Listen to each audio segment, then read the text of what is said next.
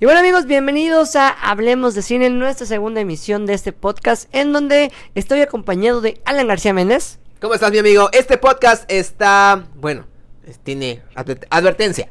Este podcast tiene exceso de sodio, exceso de azúcares y exceso de información y egocentrismo. Exactamente, bueno, eso de por sí ya, el que nos conoce, el que no, pues bienvenidos.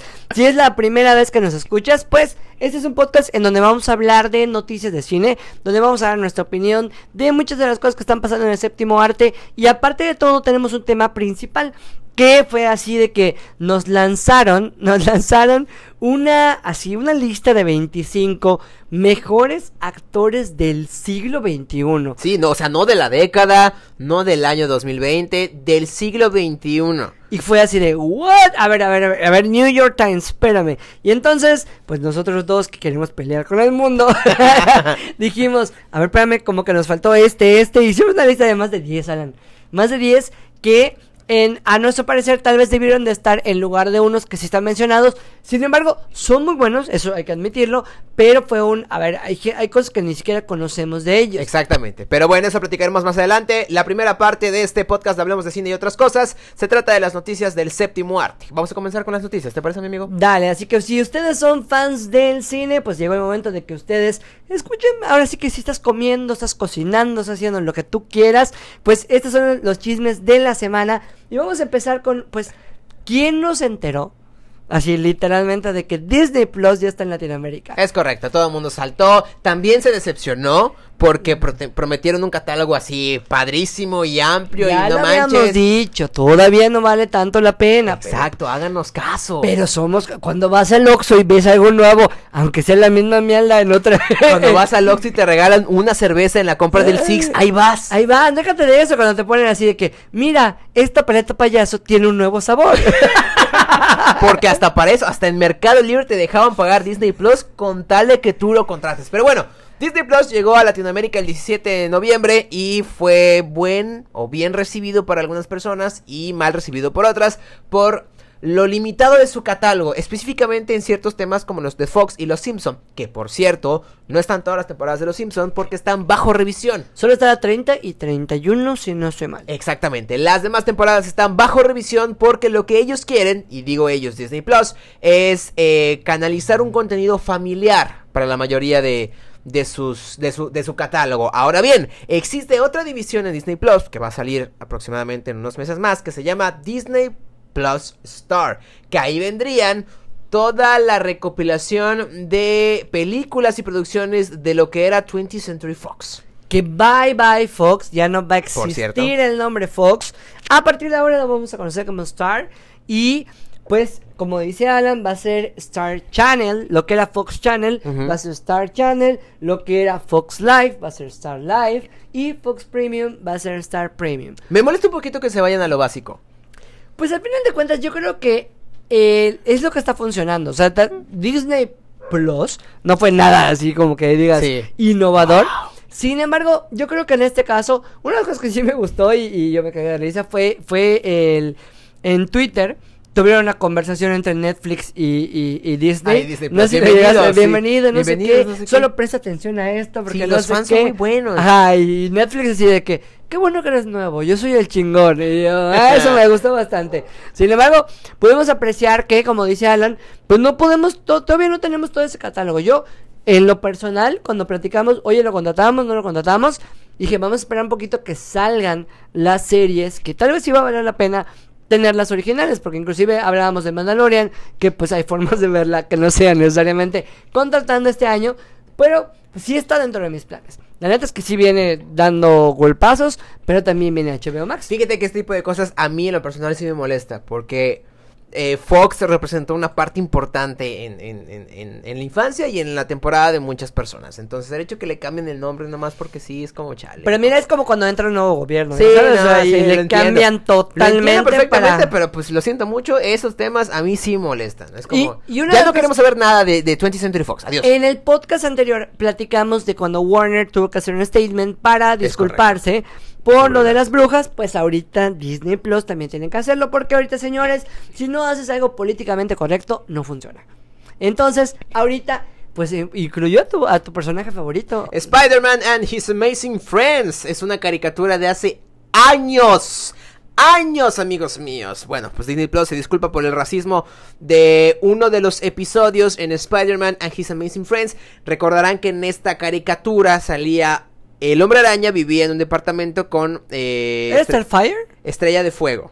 Ah, Starfire es de Titans. exactamente. Yo estoy mezclando. Estrella de Fuego y Iceman. Eran roomies en un departamento de por ahí de los ochentas y vivían aventuras. Entonces hubo un capítulo donde pues tuvieron que disculparse. Porque era racista con los japoneses. Exactamente. O sea, el capítulo en su tiempo no estaba mal.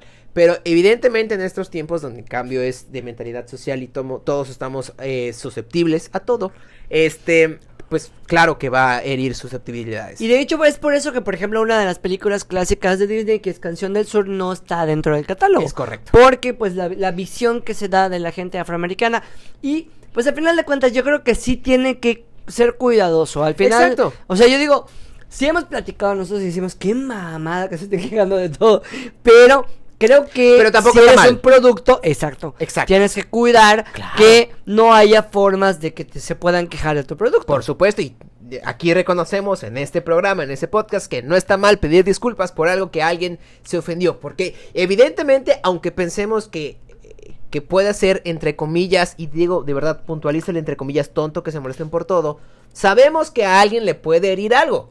Entonces, hablemos en lenguaje mexicano. Hablemos en lenguaje mexicano. Las chevas. Las chevas. Las mismas chevas tienen light, tienen la, la obscura, tienen la, sí, la, digamos, la tradicional, la artesanal, etcétera. ¿Por qué? Porque pues siempre va a haber el que diga, no, es que eso no es para mí, etcétera. Lo mismo pasa con esto. Sobre todo que si estás vendiendo para niños. Claro. Incluyes algo. No, ahorita pues es meterse en una camisa de Que eso es el hilo conductor de Disney Plus. O sea, y el tema familiar de que tienen, tienen de ley que, que cuidar ese, ese ámbito familiar y ese rubro. Porque tienen muchas desventajas ante otras plataformas. Entonces tienen que cuidar lo que tienen.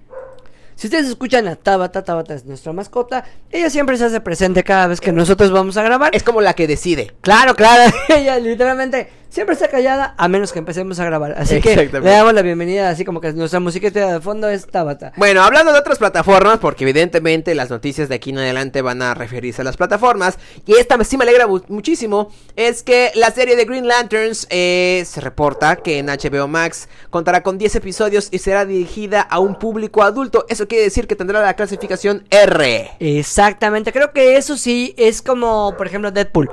Que le pueden incluir muchas cosas. Y de hecho, iba a decir Esther Exposito, pero no es Esther Exposito. El de Breaking Bad, el actor de Breaking Bad, que es Exposito. Igual. ¡Ah! en este momento. El que está en todas las series de todas las plataformas. Sí, el que está ahorita en Mandalorian. Y yo, Esther Exposito. La marquesita está ahí. No, pues están pidiendo que sea uno de los Hal Jordans. Puede ser que sea John Jones. Bueno no lo sé. No lo sé. Pero pues ya viste, los fans siempre empiezan a hacer como que cuál sería su ideal de actores. Y en uno de esos, pues están pidiendo al tío de, de Esther Exposito.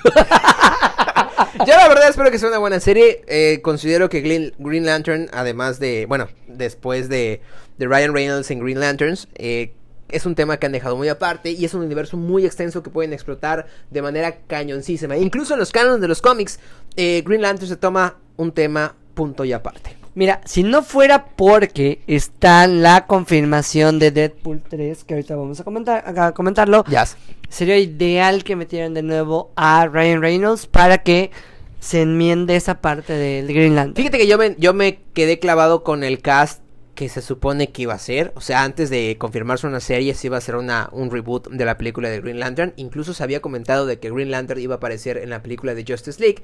Y Army Hammer iba a ser quien interprete a Hal Jordan, alias Linterna Verde. Entonces yo me quedé muy casado con Army. Se convierte malo, ¿no? Ah, ajá, exactamente. Yo me quedé casado con Army Hammer como Hal Jordan. Ahora espero que de verdad lo hagan Hal Jordan. Si no, la verdad es que no veo algún otro actor que interprete al caballero Esmeralda más importante y más legendario y poderoso de todos sin embargo, ¿te acuerdas que una vez pues la gente igual decía que le gustaría mucho que fuera este de Keanu Reeves. ¿Qué opinas? Mm, puede ser un Alan Scott. Yo creo que puede ser un Alan Scott, pero no le veo material de linterna verde. Sin embargo, yo creo que Keanu Reeves es de esos eh, actores que no importa en el producto que lo metas, el producto va a vender porque es un actor que cae bastante bien. Ya habíamos comentado que hay un conjunto, un cubo, una cubeta, un grupo de actores que no importa lo que hagan, te va a gustar. Eh, que al final de cuentas es lo que siempre busca Hollywood. Exacto. Ya me acordé, es Giancarlo Expósito. Ah, que sea- Igualitos. Esther, pero pues al final de cuentas, que es el que hemos visto en The Mandalorian. Y la gente ha alabado mucho lo que está haciendo en The Mandalorian. Y aparte de lo que vimos en Breaking Bad, entonces hay uno de los personajes de los de los de Linterna Verde que se parece muchísimo. Y dijeron, pues ya empezaron a hacer su cast de este sería mi ideal. Y siempre eso pasa, ¿no? Cuando, cuando dicen quiero una serie o se va a hacer- se propone una serie, siempre empezamos a decir quién se vería igual o quién se vería muy bien. Y una de las noticias esta vez, con todo el revuelo de Johnny Depp, fue que Amber Heard estaba diciendo, oigan, levantando la mano para hacer su de los Cuatro Fantásticos. Sue Storm de los Cuatro Fantásticos, La Mujer Invisible. Hay un rumor muy fuerte donde Amber Heard está casteada como para el reboot de los Cuatro Fantásticos, que no es un rumor, o sea, está confirmado que se va a introducir a los X-Men y a los Cuatro Fantásticos en el universo cinematográfico de Marvel. Que la neta Amber muy buena jugada, ¿sabes qué? Sí, pero Amber Heard es ahorita un tema delicado, amigo. O sea, la gente odia a Amber Heard. Sin embargo, por lo mismo de que hay su parte que la odia, su parte que yo creo que vendería, independientemente claro. de la quieras o no la quieras. Si no, Pobre Johnny Depp, otra de ¿eh? las personas que a mí, por ejemplo, yo decía, sí le fue, mu- o sea, sí le quedaba muy bien el papel. Esta chica que, que sale en The Voice, que fue la que hizo el de donde estuvo Michael B. Jordan, pero Mm, pues dices, sí. Realmente creo que la película en general no estuvo buena, porque ella sí se veía muy bien. Jennifer Aniston fue la que hizo de la primera. No, fue Jessica Alba. Jessica Alba. Jessica Alba. Jessica Oye, Alba. y conectando la idea de, de Johnny Depp y Amber Heard, pues ahora resulta que le dieron un premio, o sea, le dieron un premio y él, pues literalmente celebró su premio, eh, que era el premio del Festival de Camera Camera Image. Image, que lo celebró con una foto detrás de las rejas. Así como una forma de protesta, una forma de protesta de decir, ok, sí, sí, pero miren, detrás de las rejas lo, lo voy a celebrar, porque obviamente por los escándalos que tiene con Amber Heard. Que por cierto van a seguir los escándalos porque metió una especie de amparo, no sé cómo se le llama ese documento por el legal. cual fue denegado. Exactamente, fue denegado, entonces es una historia que va a ir para largo. Esperemos y que Johnny Profundo no se vea muy afectado de manera económica. No es Johnny profundo porque le falta una E para que sea profundo.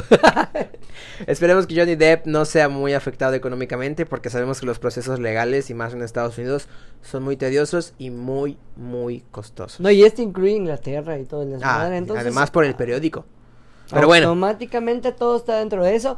Oigan, platicamos de esto y ya nos, nos estamos saltando. Está en la tercera parte de Deadpool. Ya es un hecho, ya se encuentra en producción con Marvel Studios. Recordemos que la compra de Fox hacia Marvel significa, por Disney, significa que todas las producciones de Fox, entre ellas Deadpool y Deadpool 2, pasarían a manos de Marvel Studios. Eso nos, nos reconforta de cierta parte porque sabemos que Marvel, o el universo cinematográfico de Marvel, ha sabido manejarse en el cine. Eso no hay duda. Ha habido cambios, pero ha sabido adaptarse y manejarse. Ahora bien, lo que sí nos preocupaba, y digo en pasado porque ya es un hecho, es que le cambien algo. el formato, tal cual. Exactamente. Que era eh, formato totalmente para adultos y que eh, al pasar obviamente a Disney o porque literalmente ahorita ya sabemos que prácticamente su apuesta es hacerlo a través de streaming, le podían bajar de huevos. Exactamente. Nos alegra y nos, nos tranquiliza bastante que uno van a dejar a Ryan Reynolds como productor ejecutivo, o sea, como el, el que está en la cabeza del, del- del proyecto. Y dos, que sí va a ser producida por Marvel Studios. Entonces podría ser, podría ser, no digo que sea.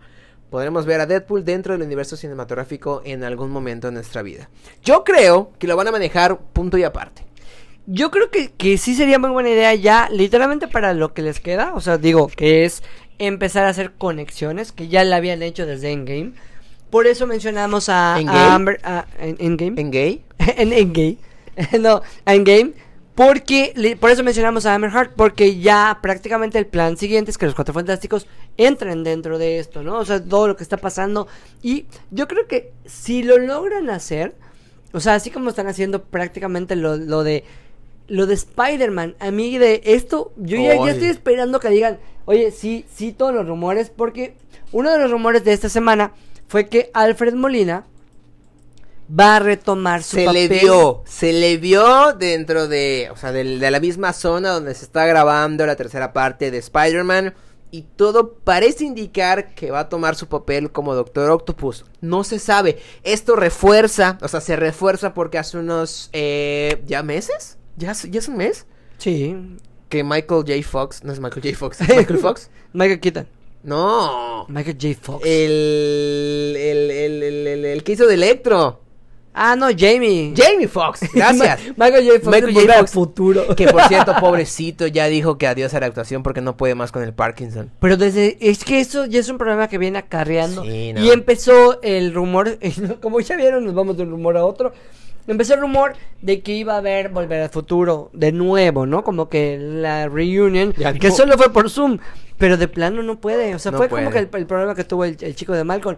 Pero pues al final de cuentas, la salud es así, no puedes hablar con eso. Bueno, bueno. Jamie Foxx eh, hace unos meses dijo que iba a regresar, iba a retomar el papel de Electro en esta saga del Hombre Araña, pero en su traje clásico. Ahora, este rumor refuerza el de Alfred Molina como el papel de Doctor Octopus. Recordemos que esto puede tener una influencia muy grande, ya que hace unos años, o hace un año específicamente, el juego del Hombre Araña para PC4 tomó mucho valor, mucho poder y ganó el juego del año. Entonces, puede ser un buen gancho, retomando que también tiene a J.K. Simons dentro de este cast, tomando su papel como JJ Jameson. Que fue el primer trancazo, o sea, fue el, Sí, primer, claro. el primer trancazo de, de decir el crossover de el primer, la, las primeras películas de Spider-Man con Tom Holland. Y que al final de cuentas yo creo que era lo que todos estamos esperando. O sea, el hecho de, de ver el actores que vimos con Tobey Maguire y de repente volver a verlos es el trancazo. Porque si están haciendo este multiverso y en algún momento lo vamos a ver, Claro que lo vamos a sería ver. un detallazo. Claro que lo vamos a ver, ese es un plano futuro de Sony con el Hombre Araña. Tal vez se queden los derechos eh, Marvel Studios, pero pues no lo sabemos. Pero es un hecho de que vamos a ver el Spider-Verse. Ya lo comenzamos a ver con, con Into the Spider-Verse, esta versión animada con Miles Morales como protagonista. Entonces no es un futuro muy lejano, queridos. Oye, y otra noticia es que, pues, una de las películas que lleva muchas versiones, lleva muchísimas, se llama Godzilla vs. Kong, pero pues ahora resulta que tuvo una bronca, no, no sé si llamarlo bronca, o fue el decirle no gracias a Netflix. Sí, además de que iba a tener como un estreno limitado en cines, y limitado me refiero a que no en todos los países se va a estrenar, prácticamente se va a estrenar en uno o dos países a nivel mundial. Eh, la producción de Godzilla contra King Kong, o contra Kong, optó por estrenarse vía streaming. Aquí el meollo es que Netflix dijo, yo te ofrezco tantos millones de dólares para que tu película se estrene en mi plataforma. Y ellos dijeron, No. exactamente.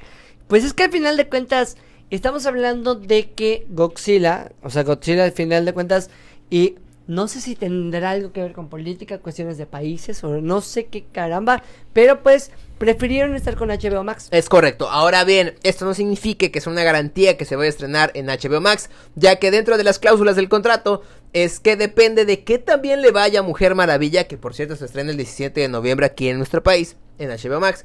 Eh, Y el 25 de diciembre en cines. Exactamente. Depende de qué también le vaya a la Mujer Maravilla en streaming. Para que King Kong contra Godzilla o Godzilla contra King Kong se estrene en HBO Max. Sin embargo, no creo que sea como que la película que estamos esperando, ¿no? O sea, Fíjate al que yo sí. ¿Sí? Yo sí. Hermano, desde que se anunció el crossover entre Kong y Godzilla, que es como de los crossovers épicos de la cultura popular, yo creo que sí ha sido muy Bueno, esperado. es que a nivel, a nivel de, de la tecnología de ahorita no lo hemos visto. No, claro. o sea, la no. última que vimos de Godzilla, donde estaba Millie Bobby Brown, Y Brian Cranston. Ajá, allá te puedo decir que eh, fue agradable. Sí. O sea, fue agradable por la producción que tenía. Pero al final de cuentas, creo que sí. Bueno, si, si tú dices eres, eres fan o eres una de las personas que diría esta manera, estaría muy interesante ver a estos dos enfrentarse. Allá sí te la compro. Déjame decirte que el Kong, o sea, que el, que el, que el versus entre Godzilla y Kong tiene su fandom. Y lleva muchos años. Y lleva muchos años, entonces yo creo que sería la culminación de un evento muy, muy, muy esperado. Oye, tenemos una sección que nosotros siempre decimos en las películas o series que nadie pidió. Exactamente. Pero, Películas y pues, series que nadie pidió, pero bueno. Pero les da su chingada gana de hacer. Una de ellas, ustedes se deben acordar, si se acuerdan, entonces ya no son tan jóvenes, que hay una, hay una serie que estaba, era una caricatura que estaba Sí. en Discovery Kids. Es correcto. Que se llamaba Clifford, el perro gigante, que era una... Que no solo un perro gigante, era un perro rojo gigante. que vivía en una casa normal. O sea- Entonces, al final de cuentas, bueno, pues déjame decirte que ahora va a tener su live action. Mira, Ah, bueno, gracias. Exactamente, o sea, fue como que, bueno, nadie lo pidió y aparte de todo, parece que agarraron un labrador y lo pusieron en el recado rojo. Sí, no, de verdad que el CGI se ve terrible. Se ve y eso me preocupa ve mu- chafita, ¿no? Me preocupa muchísimo. Porque, uno, se ve terrible. O sea, dos, no estamos en una época como para que el, el CGI se vea terrible, la neta. Mira- o sea, ya tenemos muchísimas tecnologías como para que se vea así. Se veía mejor, bueno, no sé, a la, la primera instancia igual lo mejor en como Hubiesen Sonic. hecho un puppet, güey. Claro, se veía mejor el de Historia sin fin, el dragón de Historia sin fin. Claro. O sea, que era un perro al final. Que solo movía la boca y los ojos. Que tenía cara de perro, pero pues se, se veía mejor a verlo totalmente digitalizado. ¿No era Pero un dragón? Era, era un dragón. Eso dije. Que tenía cara de perro. Pero es que, mira, al final de cuentas, tú, ustedes eh, pueden, pueden ir a nuestras páginas, a la de a la, eh, Alan García Méndez. Arroba Alan García Méndez y Julián Niños MX para ver la imagen de Clifford, el Sí. perro gigante. Y pues pueden ver, parece que está como que bañado en recado rojo, literalmente. Se Sí, ve chafita. no se ve, no se ve como el pelo natural. No se ve como que su pela sea roja. Exactamente. O sea, es que creo que al final de cuentas, si van a hacer algo, eh, en, digamos, con efectos especiales, es una cosa que le criticamos a Titans en su ¿Por momento. qué no lo hicieron como Beethoven? Claro. O sea, efectos prácticos, sí un poquito de CGI, pero no se notaba en películas como Beethoven, como cuando sacaron la versión live action de Balto, que no recuerdo cómo se llama. O sea, eran efectos prácticos. Mil, mil y un películas de perros que han hecho. Bueno, la que dijimos la- en, la en el podcast pasado de Ni me acuerdo perros de y gatos. Ah, que sí, era, nuestra sección de Era- películas que nadie pidió. Gracias. Pero bueno, Clifford, el perro gigante, saldrá en cines por ahí de finales de 2021, principios de 2022. El teaser trailer saldrá eh, principios de 2021. Oye, y pues dentro de esta sección que pues a nosotros nos gusta criticar, es que también Baby Boss o Jefe en Pañales ¿De dónde se sacaron una segunda parte de Jefe en Pañales? Bueno, en Me molesta lugar- porque esas películas tienen un cierre. Eh, en primera. Y en segunda creo que le fue demasiado bien. Al, inclusive estuvo nominada al Oscar. O sea, fue una de las sorpresas de que pues, Baby Boss estuviera nominada al Oscar. Pues ahorita ya crecieron, ya el bebé ya no es tan bebé. Y pues ahorita resulta que dentro del... Bueno, no sé, yo, yo vi un teaser que era como de minuto y medio. Sí, les voy a decir la sinopsis. O sea, eh, Baby Boss, no recuerdo cómo se llama, y su hermano ya están grandes, ya son adultos. El hermano Ya mayor... Tiene sobrinas. Exactamente, tiene una hija. Y esta hija trabaja para, la para Baby Corp, que era la corporación de la que trabajaba Baby Boss. Y tiene que convertir a su tío y a su papá en bebés para volver a salvar el mundo de un adulto que está malcriando a otros bebés. En primera, el personaje de la bebé cae mal. Horrible. Así, literalmente, o sea, no, no, no es ni por el empoderamiento femenino, nada que ver. De entrada. ¡Ah, trabajan para mí! Ajá, o sea, de entrada fue. ¿Por qué no que- se lo comen ustedes dos? Ajá. No, no, no, no, no. Terrible, sí, oremos. Sí lo sentí forzado. Sí Bastante. lo sentí así como que ni al caso. Para que veas, la 1 a mí me gustó muchísimo, pero es, déjalo ya. Ojo, yo quiero recalcar muchísimo que no estamos criticando el doblaje. De verdad, a mí me da muchísimo gusto que haya más oportunidades para el doblaje latinoamericano. Yo soy fan de Mario Arbizu. Entonces me, me- me- me encanta que sea otra vez la voz de- del Baby Boss. Pero son películas que no necesitamos y nadie pidió. Y sabemos que lo están haciendo nomás porque generaron mucho dinero. Claro, es que yo creo que con la serie que sacaron ya era suficiente. Más que suficiente. O sea, ya tenías tu serie, ya tenías para qué darle. Sin embargo, pues después de Motel, Motel Transilvania, uy, lo- como ya Con la ahora- bruja Cuchicuchi, como ya Julián Núñez. se llamaba Motel. Después de Hotel Transilvania, que, o sea, que ya tuvo, creo que ya la cuarta. ¿no? Cuarta, ya, O güey. sea, dices, al final de cuentas, pues van a buscar seguir sacándole jugo. Claro, exactamente. Pero bueno, con esto cerramos. Ya cerramos la sección de cosas que nadie pidió. ya, las películas. Bueno, Bueno, no, no, claro que no, por supuesto Bueno, que esto no. no es película, es serie. Es serie. En la sección, para cerrar la sección de cosas que nadie pidió, ¿se imaginan una serie de Dwayne The, The Rock Johnson? Ajá. Pero Pero, en- desde bebé. Desde ¿desde que, era, chiquito? desde que era una piedrita. Desde que era una piedrita. John Rock es la nueva serie de Dwayne The Rock Johnson, la cual narrará la vida desde que era solo una piedrita. Mira, esto va a llegar a la cadena NBC, que obviamente en algún momento se le va Experto en hacer se- cosas que nadie pidió. Es que, exacto, que se le va a vender tal vez a, a Netflix o algo por el estilo. Pero pues creo que sí, en algún momento iban a hacer una, si no estoy mal, de Nicky Jam. o sea, sin embargo, mira, no sé si estoy mal. Producida por eh, este. Ay, se me fue el nombre. Este. eh, Dominic Toretto. Ajá, por, por Vin Diesel. Vin Diesel. Y él iba a producir esa serie. Pero mira, es que yo creo que el problema de las biopics es, o sea, bueno, no sé, la película de Gloria Trevi vendió porque el, el tema era muy controversial. O sea, era algo que fue un escándalo de, de cuestiones claro, internacionales, claro, claro. policía, sexuales, etcétera. No te vayas tan lejos. Vete con un personaje ficticio como John Sheldon. De. The Big Bang Theory. También puede ser redituable. Sheldon es un eh, personaje muy peculiar en la televisión. Pero las biopics tienen que ser algo muy entrañable, Claro. porque inclusive hasta la mismísima serie de Juan Gabriel no le fue tan bien, a pesar de, de ser un exitazo, o sea, Claro. o Joan Sebastián, etcétera. O sea, el lanzarte a ser es bueno, due- dueño, o sea, tiene es uno de los actores mejores pagados ahorita. Pero siento que es muy pronto para hacerle una serie, ya sabes, o sea, como que Sí. regularmente las biopics funcionan cuando pues Ya estás en un. en- ya, ya te estás despidiendo de tu carrera. O O, ya, ya ya pasaste a mejor vida. Claro. Sabemos y estamos conscientes, no somos tontos, que The Rock es un producto muy redituable en Hollywood. Lo sabemos, ha tenido presencia en las sagas de Rápidos y Furiosos y gana muy bien. Desde, de hecho, es de los mejores pagados de Hollywood. Si no me equivoco, de, Era el de hecho, mejor el pagado. 2019 fue el mejor pagado. Exactamente. Entonces no se nos hace extraño, solo que. Don't mames. Exactamente. Bueno, pues al final de cuentas, son una de las noticias que nosotros dijimos, bueno, hay que darlas, pero no estamos totalmente de acuerdo Las con que- noticias. que... Ah, eso- claro, claro. Es que ya tomé. y bueno, pues solo para cerrar, me gustaría... Esto sí me dio alegría. Esta noticia me, me- me dio bastante alegría de que hay actores que, pues por alguna cuestión, fueron como que catalogados de que solo podrían hacer algo y pues los están retomando. Y uno de ellos es Robert Englund, que es quien hizo Freddy Krueger. Déjame decirte, amigo mío, que si yo tengo un trauma de la infancia es gracias a este señor. Claro. Yo no puedo ver las, las películas de, de- de terror en la calle del infierno porque me da mucho miedo. Es que mira, al final de Y hasta cuentas... se me cortó la voz al final. me da mucho me miedo. da mucho miedo. Pero pues ahora la buena noticia es que va a ser parte del reparto de la cuarta temporada de Stranger Things. Va a protagonizar o a interpretar, mejor dicho, eh, un asesino en serie. Curioso. Sabemos que la serie de Stranger Things, que creo que es una serie que a pesar de que no me gusta, no es de mis gustos, no está en mi top, es una serie que ha, que ha sabido eh, envejecer, evolucionar. Mira, es una serie que creció con los personajes, los niños obviamente tenían que crecer.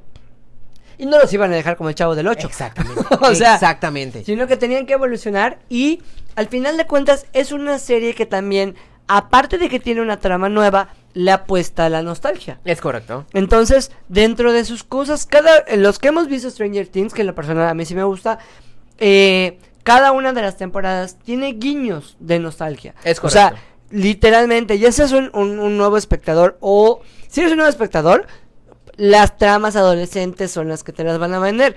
Pero si eres alguien que obviamente ya está crecidito como un servidor, que ya está en, la- en el tercer escalón, tal vez casi llegan al cuarto, entonces vas a decir, ah, no mames, qué chingón. O sea, es al final Sí, de claro. cuentas hay cosas muy chidas. Y en este caso, el detallazo de meter actores de renombre que en algún momento pausaron su carrera. representando a íconos del terror en la década pasada. O sea, yo creo que Stranger Things es un producto que, que es un híbrido perfecto entre lo retro y lo contemporáneo. Mira, creo que al final de cuentas, los productores, o sea, los creadores de Stranger Things, son fans de los ochentas. Exacto.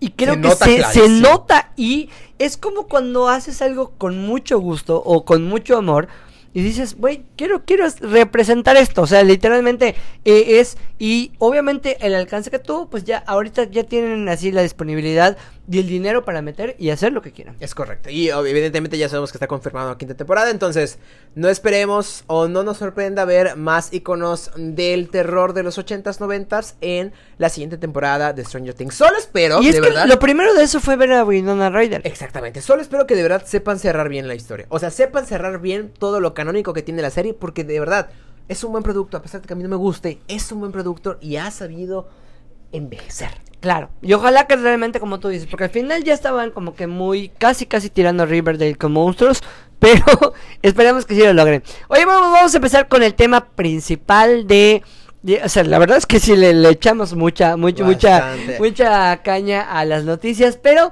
pues el New York Times esta semana nos sorprendió con una, una lista que, esta lista se llama literalmente de 25 Greatest Actors of the 21st Century, ¿ok? Pero le aclararon el so far, ¿ok? Los 25 mejores actores o los más grandes actores del siglo XXI hasta ahora. Ese hasta ahora fue un, bueno, te la salvaste, te la salvaste. ¿Comentamos los 25 o nos vamos con el top 10? Pues yo creo que nos podríamos ir con, con... A mí me gustaría empezar con el número 25 porque incluye México. Ok. Gael García Bernal está en el número 25 de esta lista. Es importante mencionar que estar en el último. Es como que En ser el último. entre ser cabeza de león o cola, O de, cola de ratón. ¿no? O sea, Ajá. pero sin embargo acá es cola de león. Y aceptamos y de verdad abrazamos muchísimo que lo hayan eh, estén contemplado para esta lista. Porque es muy cierto. Gael García Bernal ha tenido mucha, mucha exposición desde que comenzó su carrera. Hoy ha producido como 3, 4 series y dos películas. Ha tenido apariciones. O sea, Mira, es que por ejemplo en Motorcycle Diaries o. Diarios de Motocicleta, allá vimos algo muy diferente a lo que vimos en Amores Perros o igual vimos en Tu Mamá también, en Babel. Creo que es uno de los actores mexicanos o latinos que hicieron en esta, en esta lista, a nuestro parecer, pero lo estábamos platicando Alan y yo antes de, de- de empezar con el podcast. Lo hicieron como que muy internacional. Es correcto. Y agarraron, haz de cuenta que un representante latino, un representante asiático, un representante de cada parte, por decirlo así, y obviamente pues el sándwich, que es los estadounidenses, tal vez más taquilleros o que le han rifado más. ¿Qué es lo que creemos? Porque la neta no sabemos cómo rayos ¿Cuál fue el escogieron a los criterio? 25. o No sea, no sabemos cuáles Porque fueron. está acá muy cañón, muy, random. Muy random, muy cañón. Y de verdad que hay, hay personas en esta lista que a nuestro parecer no deberían de estar. No porque sean malos o buenos actores. Solo es que hay actores que tienen tal vez más renombre, más trayectoria o más. eh, más productos, entre comillas, memorables. Pero sin embargo, si nos vamos tal vez a latinos, que tal vez en España a veces también Sí, incluyen claro, a los claro. latinos, eh, pues yo hubiera puesto tal vez primero a Antonio Banderas, que ha hecho un poquito más. Sin embargo, Gael ha hecho más diversidad de papeles. O sea, lo que hizo con Almodóvar, lo que ha hecho en Tu Mamá también, ha hecho comedia. Lo cual es curioso porque del lado latino, yo pondría a Antonio Banderas como el lado europeo porque es español. Pero, del lado de, de- Gael García, estás hablando que al principio de los, de los 90s 2000. Y de ahí pa- para acá, no ha hecho mucha presencia. Sí ha estado en ciertas producciones, pero no ha hecho mucha presencia. Lo contrario Antonio Banderas, que Antonio Banderas ha agarrado más vuelo de unos años para acá, con varias películas. Claro, es lo que te decía. Antonio Banderas ha hecho mucho más en Hollywood al nivel de decir, bueno, Pero de hecho unos años para acá, eso voy, de unos años para acá. Pero desde que empezó era, era literalmente como que el, el badass, ya sabes. Mm. Y al final de cuentas, pero sin embargo no me molestó en absoluto.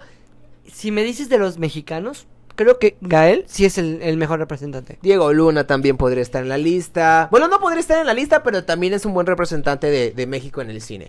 Incluso, yo sé que es odiado el vato, pero Kuno Becker también es un representante del cine mexicano. No Sí, digo, tanto para odiado el estar vato. en, en los mejores 25. No, para nada, pero es un representante. ha Representante. salir. O sea, yo prefiero meter Hasta a- Jaime Camil, Primer- papá. Primero meto a Salma. A Salma Hayek, O sea, por primero meto a Salma antes Por supuesto. cualquiera de ellos. Hasta Jaime Camil tiene series en los Estados Unidos, en Brasil, películas. Pero creo que ya sería como que tal vez de los 25 latinos. Ah, sí, Pero de claro. los 25 a nivel siglo. Sí, sí, sí, no, no, No, no. man, o sea, está muy cañón. Pero sin embargo, qué bueno que el, que el último tal vez, pero dentro de ese sándwich, estuvo un mexicano que fue Gael García. Hay otros que, que, porejemplo, eh, son ganadores del Oscar, como Marsh Holloway. El mar más difícil ese nombre, soy yucateco, para el que no lo, lo- lo vio. Mahershala Ali. Para que para los que no lo ubiquen, es el vato de Moonlight Y, y de Green Book. y de Green Book. Qué buena película, güey. ¿Qué? Me gusta más Book que, que Moonlight. Igual a mí. Creo que allá, se- obviamente, allá se le explota un poquito más porque por, lo, por algo primero fue nominado como actor de reparto. Es correcto. Bueno, y por eso yo no quería entrar con los 10, por, con los 10 directo, porque hay como que mucha tela de donde cortar entre el Bastante. 25 y el 15. Bastante. Mira, está la señora Melissa McCarthy. Antes de que digan algo, de un what the fuck que hace esta mujer aquí, Melissa McCarthy tiene su trayectoria. No solo hace comedia, si bien se ha posicionado como la reina de la comedia del siglo, que quiero llamarla así, Eh, sería mucho, ¿no? bueno, de la década. Ajá, de la década. sí. Ha tenido presencia tanto en drama como en comedia, como en series, o sea, sí ha hecho muchísimas cosas. Pues que, por ejemplo, mira, ella ha hecho comedias como, no sé, Mi Simpatía 2, etcétera. Los cazafantasmas. Ay, no, esa ya la quería hacer. Pero al final de cuentas ha hecho también ella eh, papeles un poquito más serios o mucho más serios como en The Hit o Can You Ever Forgive Me, en donde podemos ver su versatilidad como actriz. O sea, yo, por ejemplo, recuerdo haberla visto en algunos ah, en, en un papel en donde ella hace de una escritora y hace totalmente Algo que se lo compras sin ninguna bronca. Y era lo que decíamos. Creo que de todos los cómicos o de los comediantes, ella fue la que metieron para representarlo. Yo- y Eh, creo que es una buena representante, porque en cómicos con esa versatilidad no encontramos. Quiero hacer un paréntesis. Carrey, yo tal vez la hubiera puesto antes que ella. Eso te iba a decir, quiero hacer un paréntesis enorme. Jim Carrey sí, pero Jim Carrey recordemos que ha tenido problemas con la farándula, ha tenido problemas con los espectáculos. y ha o sea, tenido problemas con Hollywood en sí. Exactamente. Uno, dos. También podría poner en el reflector a Adam Sandler por su reciente participación. Voy a dejar de platicar contigo. Eh, Ojo. O sea, sí fue un buen papel. Bueno, en Diamond Sí lo hizo bien. Lo hizo bien. La neta, lo hizo bien y nadie se esperaba que lo hiciera bien. Y él mismo lo dijo, por eso. Después de esta voy a hacer la peor película y lo cumplió. ok, uno que sí me... Y yo dije, qué bueno que lo metieron y tenía que estar ese señor, William Dafoe. Pero no está entre los 10 mejores. Y William Dafoe Que eso sí me molesta. debería estar dentro de los 10 mejores, amigo mío. Es que mira, él ha hecho literalmente desde todo, desde Van Gogh hasta literalmente lo que de- en Florida Project, el faro, todo lo que hemos visto. Bueno, inclusive, aunque mucha gente lo criticó, hasta como el Duende Verde. A mí sí me gustó. A mí me encantó. Y él es fan del Hombre Araña. Claro. Él es súper fan del Hombre Araña. Cuando eh, Into the Spider-Verse ganó el premio, él aplaudió. Entonces, él es fan del Hombre Araña. Entonces, me cae muy bien. Además de que me cae muy bien, este man, la neta, mis respetos. Otro de los que sí me late que, que es que esté dentro de la lista, porque yo considero que es muy buen actor, es Michael B. Jordan. Mira, que a pesar de Es que, de que peleemos, que no queremos que sea Superman, yo dije en algún momento, pero mira, a mí en donde me ganó Michael B. Jordan fue en Creed. Fue, Sí. o sea, fue el, mira, es alguien que te puede hacer un supervillano como en Black Panther, o te puede hacer, no sé, eh, eh, un personaje como de superhéroe, como en Los Cuatro Fantásticos, que no fue su bronca, realmente el señor actúa bien, pero también te puede hacer un personaje bastante fuerte como en Creed. Es Entonces, correcto. creo que sí, pero este es el representante tal vez afroamericano, joven. Eh, sí, puede ser, es, pero... ah, Sí, creo que es el representante afroamericano joven, pero también no le quita categoría. O sea, el hecho de que puedan decir, sí, pero lo metieron por ser incluyentes, no. No. Michael B. Jordan es un buen actor. Claro, mira, una de las que sí dije, señores, gracias, allá. Con esto, tal vez esta lista tiene bastante credi- credibilidad. Y es nada más y nada menos que Tilda Swinton. Es-. Ella debería estar también dentro del top 10. Yo igual estoy totalmente de acuerdo porque le ha tocado ser hombre, le ha tocado ser mujer, quimera, bruja, la hemos visto en Narnia. Ella debió de haber estado en la biopic de David Bowie. Totalmente. Pues si ya hizo el, el Claro. máster en, en Doctor Strange. Claro. O sea, sin ninguna bronca. yo creo que, que Tilda Wilson, y en algún momento, ¿te acuerdas que como que la intentaron a eh, como para poner eh, dentro de las... Y yo bajo mi silla. que, o sea, pon- ponerla como un tipo Nicole Kidman, en, si no me equivoco, en la playa con DiCaprio. Sí, Obviamente, pues, pero no. por el estilo que tenía, no lo compraba, pero la señora siguió y siguió, y cada vez sus performances, o sea, si tú la ves, por ejemplo, si no me equivoco, en, en, ay, ¿cómo se llama esta que hicieron del, del puerco japonés en Netflix? Ay, yo no sé qué, Ajá, de bueno. no me acuerdo, pero Ahorita- también buenísima. De, de Y fíjate, todo lo hemos visto. ella es una de las actrices que no ha evolucionado, no porque sea mala, porque desde el primer papel que obtuvo grande en Hollywood demostró la calidad de actriz que tenía, la versatilidad y la calidad de actriz que tenía. Pero sin embargo, yo creo que sí ha evolucionado en el sentido de que ha hecho de todo. O sea, ah, claro, ha, ha diversificado sus papeles. Ah, Bueno, al nivel Pero que yo no ahorita está trabajando con Almodóvar. Pero exact- a eso voy, yo no considero que ella haya sido, o sea, yo creo que ella es de esos talentos Ah, bueno, natos. tú dices, ya llegó así. Sí, ella O sea, llegó no así fue- pulida No y fue una Ellen Page que vimos en Juno y... Y- exacto, ella llegó pulida y siendo una chingona. La neta, que no tuvo tanto reflector es otra cosa. Hablando de que no tuviese tantos reflectores, uno de los, de los hombres de nuestros gallos, en el número 12 se encuentra Joaquín Phoenix, que también fue uno de los que fue una de las personas le que costó uno y la mitad del otro Hollywood llegar. le dio la espalda, pero como no tuvieron la menor idea durante muchísimos años. Joaquín Phoenix siempre ha sido un actorazo, pero Hollywood le dio la espalda décadas. Ay, sí, Mira. décadas. No, pero, pero es que, por ejemplo, nosotros lo veíamos como que el niño bonito no tan bonito Sí. cuando salió en Gladiador. O sea, pero por ejemplo, poco a poco, cuando, por ejemplo, lo vimos con Reese, Reese Witherspoon, ya le compramos un poquito más el papel. Sexto sentido. El sexto. Es que mira, al final de cuentas se lo fue ganando hasta que llegó el papel que todo el mundo esperaba. Y The Joker fue el que lo coronó. Igual. Hair, bastante. O sea, No, no manches, es una joya de película. claro. Pero lo que, se- o sea, seamos sinceros. ¿Hasta cuándo fue que todo el mundo dijo, no mames, Joaquín Phoenix es el actor? Hasta el que hizo Joker. Joker. Que tiene que ver muchísimo el papel que interpretó. O sea, no estamos diciendo que él es mal actor, por supuesto que no. Pero sí fue como, como la combinación perfecta entre la capacidad actoral de Joaquín Phoenix y el personaje que le, que le tocó interpretar en el momento en el que estamos. El madrazo de, ok, te estás enfrentando a Ledger. Que Ledger, si siguiera vivo, hubiera estado en esta lista. También. Sin bronca. Bueno. En el vamos- 26 tal vez. Vamos acá, por ejemplo, Julian Moore, totalmente de Sí, acuerdo. por supuesto, no hay Moore, mucho que todo decir de conoce. Moore. Saoirse- ya entramos al top 10. Saoirse Ronan mm, no sigue, no soy favorito, pero Yo creo que este le ha chambeado. Pero le ha chambeado y también eh, es una muy buena actriz. A pesar de su corta edad, es muy buena actriz. La ha hecho de mujer grande, de mujer pequeña, de adolescente con problemas. O sea, la ha hecho de todo y ha sabido llevar todos los papeles que le han tocado. Mira, una que sí me dio mucho gusto verla dentro del top 10, porque no es la clásica actriz guapa, por decirlo así. No es la clásica actriz rubia, etcétera, etcétera, etcétera. Y con el nombre les voy a decir todo, Viola Davis. Pero No ve, es una gran actriz. Amigo, ella creo que ya debió haber ganado un Oscar. Mira, es que por ejemplo desde Fences, desde The Help, ya viéndola en series, viéndola en series, literalmente, si ustedes han, vi- han visto How to Get Away with Murder, creo que esta mujer le ha, le, y vaya que le ha batallado, Muchísimo. hasta que llegó y fue así de con permiso. How to Get Away with Murder, yo creo que obtuvo nominaciones. Sí ha tenido sus nominaciones al Emmy y sí me me atrevería a decir que la verdad es que les mentiría, pero ha, ha ganado.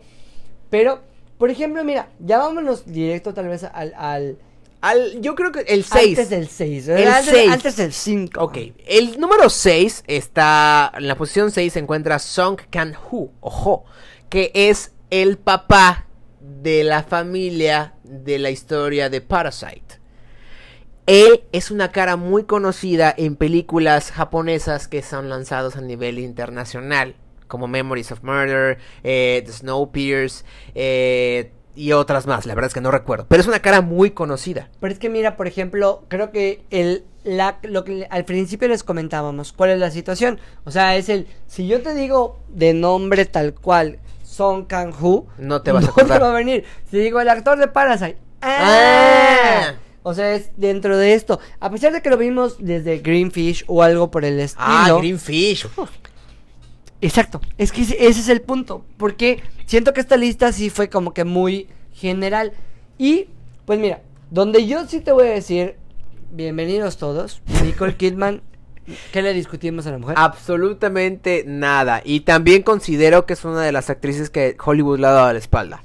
Y, pero es que ella lo ha logrado, literalmente yo la he visto en series, lo he visto, le ha batallado, le ha hecho de todo, le ha hecho desde una comedia de Adam Sandler Eso te iba a decir. hasta ha hecho películas como Cold Mountain, en donde, Déjate de su trayectoria. O sea, hace una su trayectoria. A mí me ganó desde Mulan Rouge.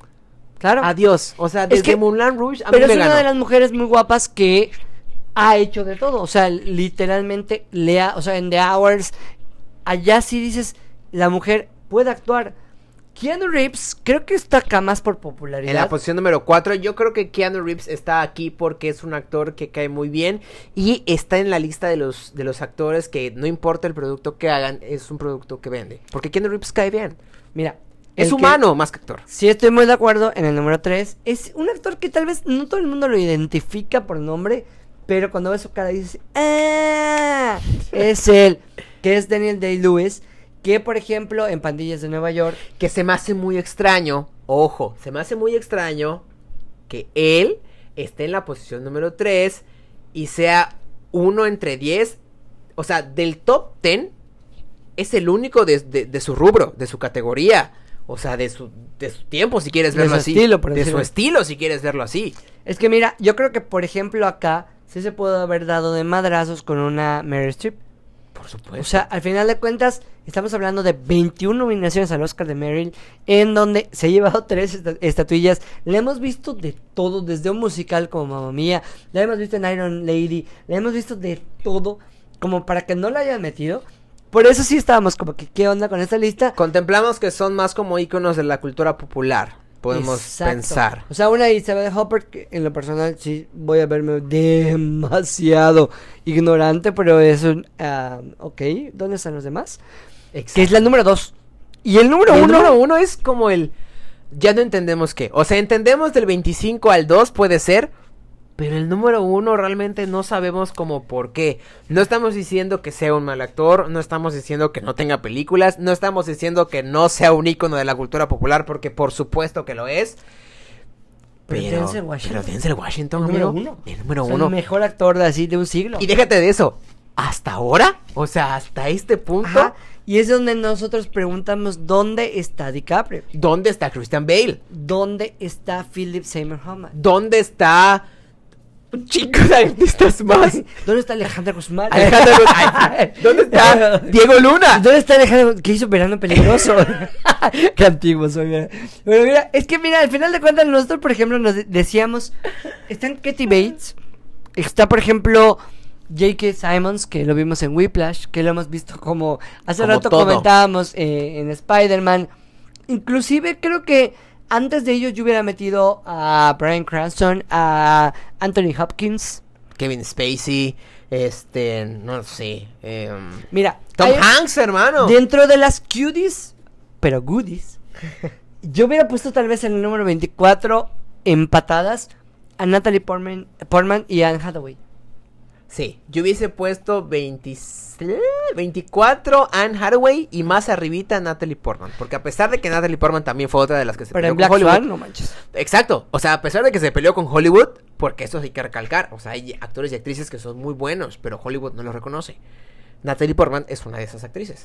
Y mira, por ejemplo, creo que acá el problema es que, no, no sé si llamarlo problema, pero hubo, hubo una actriz brasileña, hubo como cuatro o cinco asiáticos en esta lista. Entonces, no sé si la parte inclusiva realmente hizo que estuvieran fuera otros que son como que los beauty, o sea, los goodies and, and beauties, pero... eh, Pero me eh, da gusto, o sea, me da gusto que se dé esa apertura que antes no se daba para Claro, otras no nacionalidades. está mal, y pero otras- sin embargo creo que por carrera y por lo que nosotros conocemos a nivel internacional, se los hubiera puesto antes. diste, le diste en el clavo, porque exactamente creo que es, creo que ese es la, la, la, el meollo de esto, de lo que nosotros conocemos. Claro. Entonces que si al final de cuentas tú me vas a decir los 25 greatest. O sea, Sí, los claro. Así, mejores de los mejores. Casi, Y casi. del siglo XXI. Entonces, allá creo que sí estaría un poquito más. Eh, sí, fue un poquito tal vez subjetiva la lista de- de- del que lo hizo. Fue como que, bueno, ¿sabes qué? Métele morcilla, métele un poquito. Pero ¿sabes qué? Ponle un poquito Yo de creo que fue, era amigo de Denzel Washington. y Sí. dijo, y Ajá. dijo, ya escribió el 2, dijo, chingue su madre. Chinga, te faltó un vegano. Washington". sí, te faltó para todo. Sin embargo, amigos, nos gustaría que ustedes nos comentaran y que ustedes compartieran este podcast. La verdad es que a nosotros nos gusta mucho hablar de cine y de un poco más, como ustedes ya lo vieron. Y que nos digan cuál sería sus, sus cuál sería tu 25, ¿no? Déjate de tu 25. Tus tu primeros- top 5. Exactamente. Yo sí hubiese puesto a Philip Seymour Hoffman. eh, Que en a- paz descanse. Que en paz descanse, que también era actorazo, mi hermano. Ya ni me acuerdo si ganó un Oscar póstume. Elena Bonham Carter, que la hemos visto en todo no tipo de papeles y Eh, es muy buena. Renée Zellweger, otra actriz buenísima. Ganadora del Oscar. Claro, entonces eh, yo creo que nombres como los de, ya habíamos dicho, Tom Hanks, DiCaprio, Bale, Spacey, Cranston, en Hathaway eh, y más. Hasta creo que un Colin Farrell se hubiera colado, ¿no? O sea, Hasta un Colin Farrell. Pero sin embargo, creo que, que el hecho de que hayan hecho esta lista a nosotros nos, nos despertó este de vamos a chismear y no, no incluyeron a, a- a los, a los grandes, como por ejemplo un Al Pacino, Exacto. como un Robert Lo De Niro. cual es extraño. Claro, o sea, porque me estás hablando del siglo. Claro.